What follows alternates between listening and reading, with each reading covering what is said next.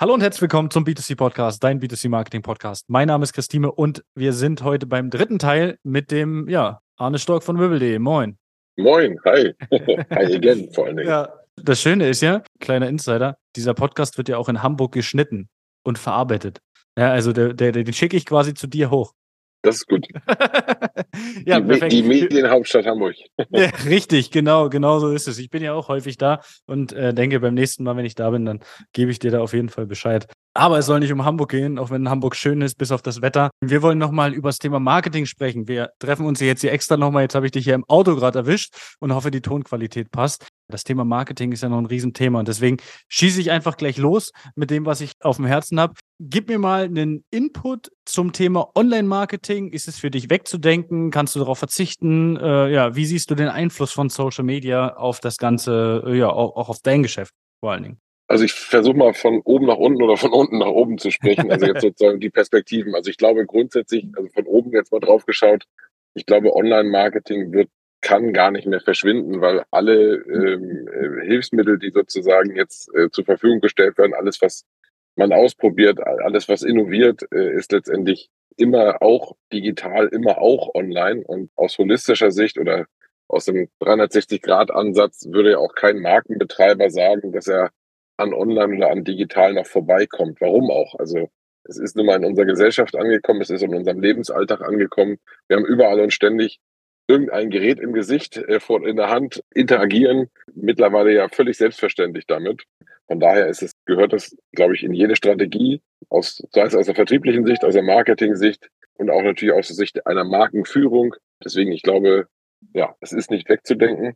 Und für uns natürlich als digitales Unternehmen mit einem Portal, mit einem Internetportal schon mal gar nicht. Und aber auch genauso für unsere angeschlossenen Händler, für Hersteller der, der Möbelbranche. Ich glaube, keiner kann da mehr dran vorbei. Es stellt sich jetzt eher nur noch die Frage, wie viel Ressourcen schiebe ich drauf, wie viel Budget schiebe ich rein. Und natürlich muss ich trotzdem weiterhin auch Offline-Marketing-Maßnahmen machen. Also das ist aber ja nicht die Frage gewesen. Und die Frage war ja tatsächlich, ja, wird Online-Marketing nochmal irgendwann an Bedeutung verlieren? Ich glaube, nein. Ja, das, das ist wahrscheinlich so. Also die Offline, das ist das Verrückte, die Offline-Marketing-Maßnahmen, das hatte mir der Boris Thomas von Latoflex gesagt, laufen bei denen, ja, was das Thema Latoflex angeht, immer noch am besten. Ja, nachweislich auch am besten. Also es gibt da auch äh, die Sachen, aber man kommt ja trotz dessen, auch wenn man sagt, ja, da kommt das meiste einfach bei rum, kommt man trotzdem einfach am, am Online-Marketing nicht mehr vorbei. Selbst wenn man, selbst wenn man sich verschränkt davor und sagt, nee, ich will das nicht, ich habe das nicht, auf kurz oder lang, keine Chance. Also wenn ich überlege, ja. 2019, als wir da mit dem, mit dem Thema Social Media um die Ecke kamen in der Einrichtungsbranche, dann war das halt einfach so, ja, das brauchen wir nicht, das haben wir nicht. Und jetzt haben wir gerade gestern erst wieder vier Unternehmen geschult im Thema, wie rufe ich Leads an. Ja, also ja. das ist schon, das ist schon eine ganz spannende Entwicklung. Ja, und auch Social Media. Also ich war selber auch am Anfang vor, keine Ahnung, 15 Jahren, als ich das erste Mal Kontakt damit hatte, auch nicht wirklich begeistert und dachte, das äh, dachte auch ganz kurz, vielleicht ist es etwas für besondere Menschen irgendwo eine besondere Nische, aber habe mich dann auch eines Besseren belehren lassen müssen, dass natürlich auch das völlig, völlig im Alltag angekommen ist und äh, man kann sich ja nur mal die Mediennutzung anschauen. Also wie viel bist du auf Social Media? Und ich meine jetzt nicht nur die jungen Wilden, sondern letztendlich am Ende des Tages ja durch die, durch die gesamten Altersgruppen mittlerweile hindurch. Klar, auf ähm, jeden Fall. Im Vergleich zu, im Vergleich zu, zu klassischen oder den alten Offline-Medien Deswegen, ich wäre gespannt auf das Gespräch mit äh, Latoflex oder auch mit anderen Marken, wie sie das eigentlich genau messen und bewerten und was ist jetzt online und was ist offline, weil natürlich, wenn ich im Handel, in den Bettenfachgeschäft einen Aufsteller habe und das wäre jetzt Offline-Marketing und das steht sozusagen neben, neben einem, äh, neben einem Bettsystem von Latoflex, dann zählt das vielleicht sozusagen an der Stelle stärker oder natürlich die machen ja auch sowas wie Aktion gesunder Rücken und haben natürlich ganz viel Studien ähm, und betreiben äh, natürlich auch ganz, ganz viel Arbeit, um sozusagen Lobbyarbeit für den Rücken zu machen, also um mhm. das bessere, das gesunde Schlafen zu propagieren, was auch völlig richtig ist. Aber wenn man sozusagen Leute äh, zusätzlich äh, dann eben per, per, per Bannerwerbung, per Social Media Post etc. erreicht, dann glaube ich, zahlt das schon immens auch auf die Marke ein und äh, führt natürlich dazu, dass dann am POS ähm, so eine Marke auch nachgefragt wird. Und äh, das wäre mal spannend, zum Beispiel mit so jemandem wie, wie mit denen äh, mal auszuprobieren, welchen Unterschied es machen könnte, wenn man eben beides macht. Also nicht nur sozusagen stark in die, in die, ähm, in die eine Richtung geht. Und ich glaube, Social Media auch dazu wird auch in Teilen gar nicht mehr als online wahrgenommen. Ich kann da eine kleine Anekdote erzählen aus einer Umfrage, die wir gerade gemacht haben. Wir machen ja gerade eine Handelsmarketing-Studie mhm. für die Möbelbranche und unter anderem eben auch Befragungen. An einem der Befragungstage war ich mit dabei und habe mich hab echt geschmunzelt, als eine durchaus sehr ältere Dame vor mir stand und sagte, dass sie ja ähm, nee, im Internet wird sie nicht kaufen und so, aber sie guckt den ganzen Tag immer auf Pinterest. Ja. So, also äh, das ist äh, schon so, dass eben, da hätte ich auch nie erwartet, dass äh, jemand in der Generation das so selbstverständlich sagt.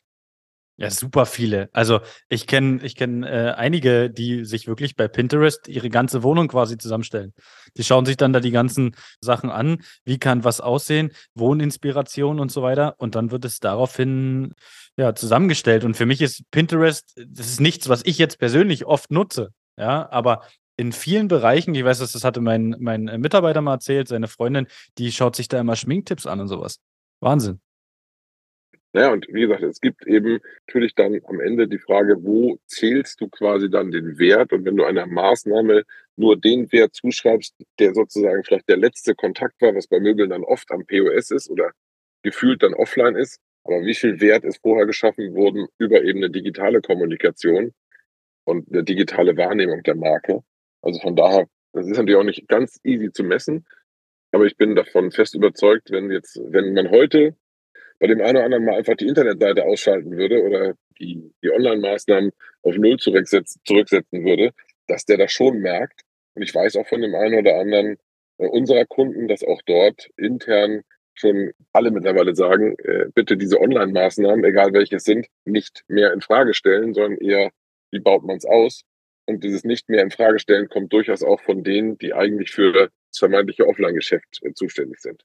Ja, definitiv. Glaub, den, den, den Wert grundsätzlich kann man mittlerweile schon erahnen, aber natürlich ist es so, dass online häufig der Messbarkeit unterliegt und man meint, man kann jeden Viertel, jeden Gramm alles messen. Ist auch nicht grundfalsch die Annahme, aber natürlich ist die Journey zum letztendlichen Umsatz mit so vielen verschiedenen Kanälen, so vielen verschiedenen Touchpoints, dass natürlich eine Herausforderung ist, den wirklich jeweilig inkrementellen Mehrwert äh, zu sehen, sondern man muss, glaube ich, einfach einfach sagen, okay, ich vertraue darauf, dass wenn 50 Prozent der äh, Mediennutzung halt digital ist, dass ich eigentlich auch 50 Prozent meines Budgets digital ausgeben könnte.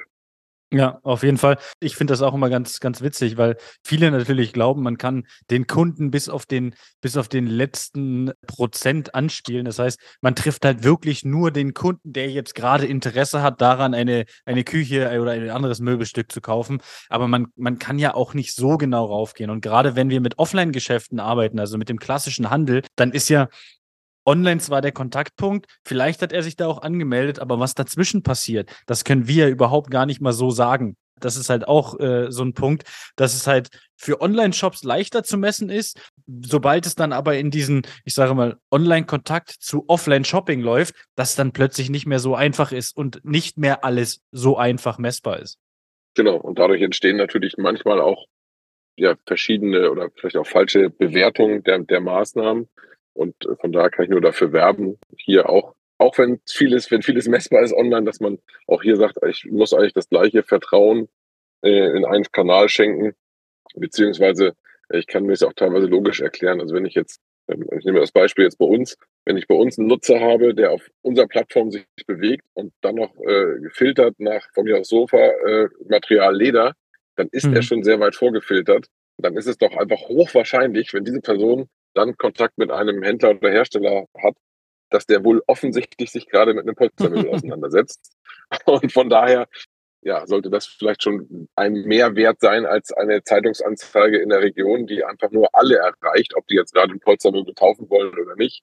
Das weiß man nicht, aber der Zeitungsanzeige wird ja auch nicht vorgeworfen, dass sie bitte den Umsatz exakt nachweisen soll, den sie erbracht hat. Eben, das finde ich, das finde ich halt auch immer sehr, äh, sehr witzig, muss ich sagen. Das ist halt immer, ja, wie viel Umsatz mache ich denn jetzt direkt aus dem und dem? Als wenn wirklich das reine Schalten von Online-Werbung direkt Umsatz bedeuten würde. Und ja, wir generieren Leads, ja, wir generieren auch, ich sage mal, direkte Kontakte und so weiter. Aber man kann den kompletten Wert nun mal nicht messen. Also nicht immer zu 100 Prozent. Ich kann am Ende sehr viel sagen auf die, die sich eingetragen haben, wer dann gekauft hat. Aber wer es vielleicht auch nur gesehen hat, ja, der hat es halt vielleicht nur gesehen und kam deswegen, hat es gar nirgendwo erwähnt. Ja. Genau, das, und wo du das auch, wo du das gerade ansprichst, ist es ja auch noch so, dass auch in vielen Fällen, selbst wenn die Medien, sei es Google, sei es Facebook, sei es möbel.de, wie auch immer, unterschiedliche Dinge natürlich messen können. Am Ende, du hast es gerade gesagt, der Medienbruch, jetzt kommt der Nutzer ins Haus von mir aus, steht auf der Fläche und jetzt macht er einen Abschluss. Bei wie viel Prozent aller Kunden geht jemand hin und sagt, lieber Kunde, erklär uns mal, welche Werbebanner hast du gesehen, welche Zeitungsanzeige gesehen, wie oft hast du einen Radiospot von uns gehört, an welchen Tagen genau, das muss ich jetzt alles von dir aufnehmen, weil ich muss jetzt meine 100 Euro Umsatz, die ich gemacht habe, auf die 17 Kanäle verteilen. Macht natürlich keiner in dem Maß. Also das heißt, es besteht ja gar nicht die Möglichkeit, schrägstrich diese Prozesse äh, hinten auf der Fläche sind ja auch nicht realistisch denkbar, dass man wirklich alle Kontaktpunkte desjenigen erfassen kann. Und somit ist es natürlich auch dann ja schwer möglich. Oder man müsste eben auf der auf der auf Seiten sozusagen dann des äh, Absatzkanals, also in dem Fall jetzt am, am POS, wirklich mehr Befragungen durchführen und versuchen auch hier mehr darüber zu lernen, äh, was tatsächlich den Anstoßpunkt äh, beim Konsumenten gebracht hat.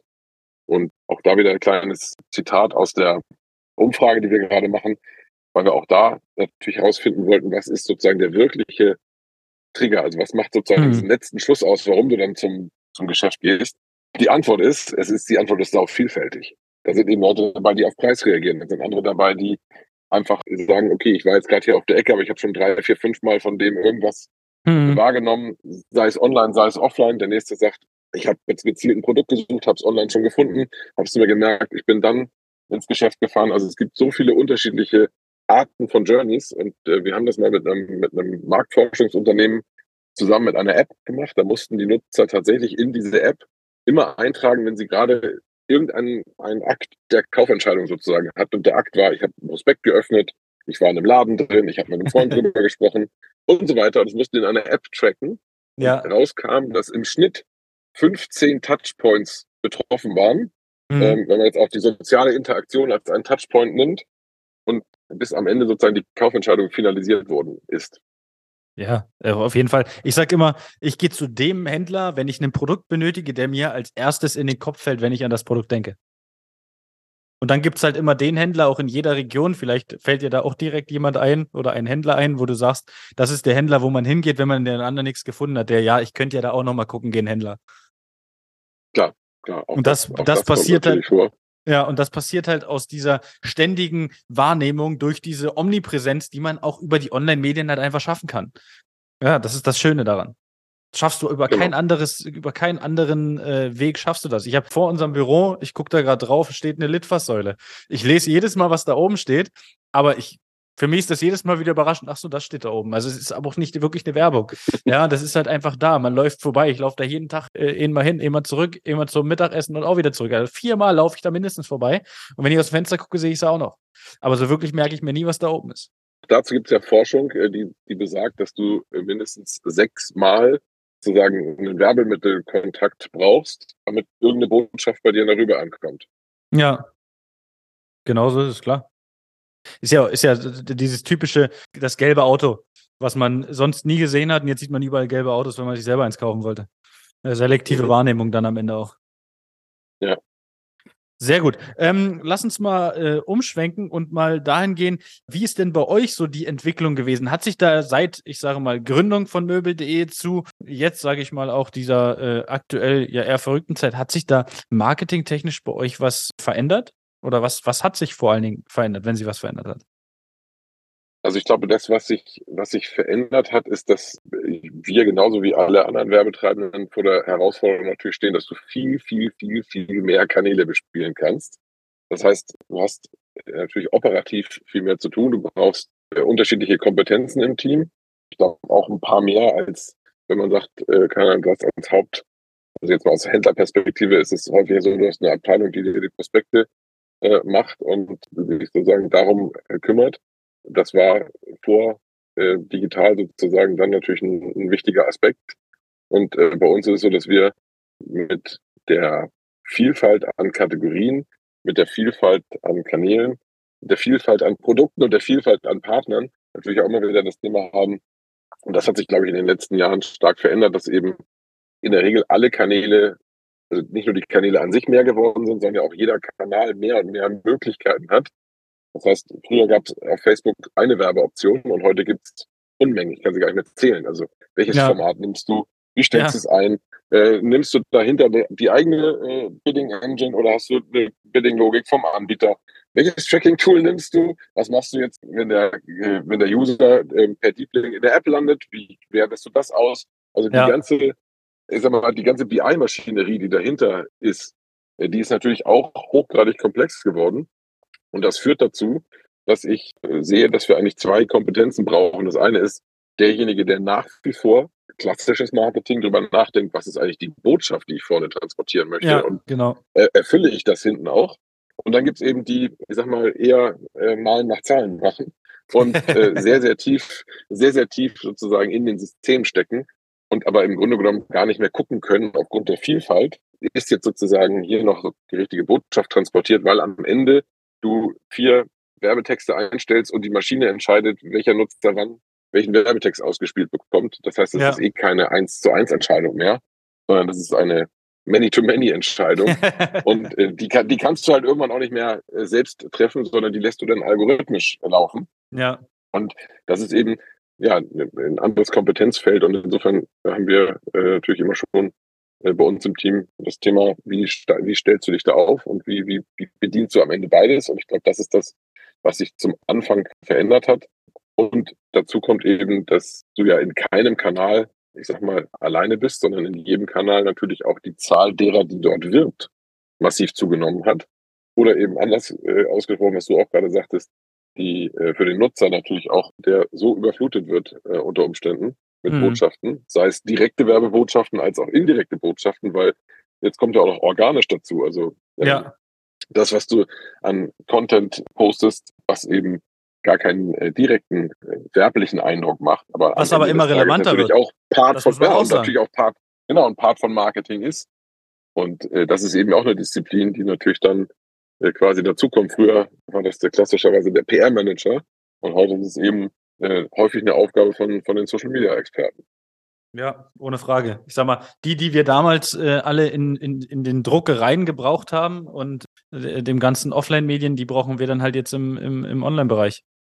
Mhm. Ganz einfach, also ist ja eine, eine relativ einfache, in Anführungsstrichen, Umschichtung von den, von den Berufsfeldern, die man da, die man da bedient. Ja, absolut. Und das ist so die, die Entwicklung, die ich halt auch sehe. Ich, ich habe das gerade schon mal so zwischengerufen, Thema Content Marketing. Ich weiß, ihr seid da auch sehr stark drin und macht da auch wirklich viel. Wie siehst du da die Entwicklung? Weil ich, meiner Meinung nach, wird es halt für die, für die Händler immer wichtiger, insofern halt immer mehr Leute auf diesen bezahlten Weg aufspringen um sich halt auch abzuheben, oder was sagst du dazu? Ja, auch hier, ich glaube, das ist, äh, du kannst es auf der einen Seite nicht lassen und musst dich natürlich auch über, über Content immer wieder zeigen und deine Kompetenz dort entsprechend ausstrahlen. Andersrum ist es eben auch nicht alleine damit getan. Also deswegen im besten Fall hast du natürlich die Kombination daraus, dass du dir natürlich zu eigen machst, dein jeweiliges Thema zu besetzen. Also nehmen wir vorhin das Thema Lattoflex. Ja, wenn die nicht zum Thema gesunden Rücken machen, wer dann so ungefähr? Also ne, das ist das ist natürlich ein ganz ganz wichtiger Aspekt. Aber wenn keiner davon erfährt, also kein, keine Verbreitung, keine Reichweite da drauf ist, hilft der schönste Content nichts. Also deswegen ist es ja. halt die Kombination. Das stimmt, ganz klar. Ja, das waren erstmal so meine Fragen. Ich würde jetzt noch zehn schnelle Fragen, zehn schnelle Antworten. Ja, würde ich jetzt noch durchgehen. Mhm. Und dann sind wir auch schon durch. Dann haben wir es geschafft. Dritte Folge. ja, sehr schön. Du, pass auf, also ist relativ einfach. Ich frage dich was, du gibst eine Antwort. Mhm. Bist du eher Team Kaffee oder Tee? Eins zu zehn. sehr gut. Eher äh, Team Hund oder Katze? Hund. Perfekt. Wenn du dir äh, ja was durchlesen willst, ist das für dich dann eher so, ich lese wirklich das klassische Buch, ich höre mir lieber ein Hörbuch an oder ich lese ein E-Book? Äh, es ist auf jeden Fall kein E-Book, das kann ich nicht. Nee, äh, es ist äh, perfekt, ich auch nicht. Wirklich, es ist entweder es ist das physische Buch gerne ja. mal und ansonsten, aber ich würde sagen, die Mehrheit ist äh, tatsächlich dann äh, Audio, also sprich Podcast ja. oder Hörbuch. Ja, ist ja auch, ist ja auch entspannter im, im Auto dann das Ganze. Da ist mit Buch immer ein bisschen schwierig, wenn man Fahrer das stimmt. ist. Bei dir eher so äh, Homeoffice oder bist du lieber im Büro? Äh, 4 zu 1. äh, nee, andersrum. Also 1 zu 4. Ich bin lieber im Büro. Also ich schaue, dass ich äh, schon eher das Verhältnis 4 zu 1 habe oder 5 zu 0. Ja, bin eher der Bürotyp, ganz klar. Ja, perfekt. Wenn du shoppen gehst, du brauchst mal ein paar neue Klamotten, bist du da eher so der Online- oder Offline-Shopper? Weder noch. Ich bin, bin, ich, bin, ich bin tatsächlich, was das angeht, ein kleiner, ein kleiner Klamottenmuffel. Aber ähm, äh, meine Liebste sorgt dann dafür, dass ich ab und zu mal ein neues schickes Set bekomme. Ja, perfekt.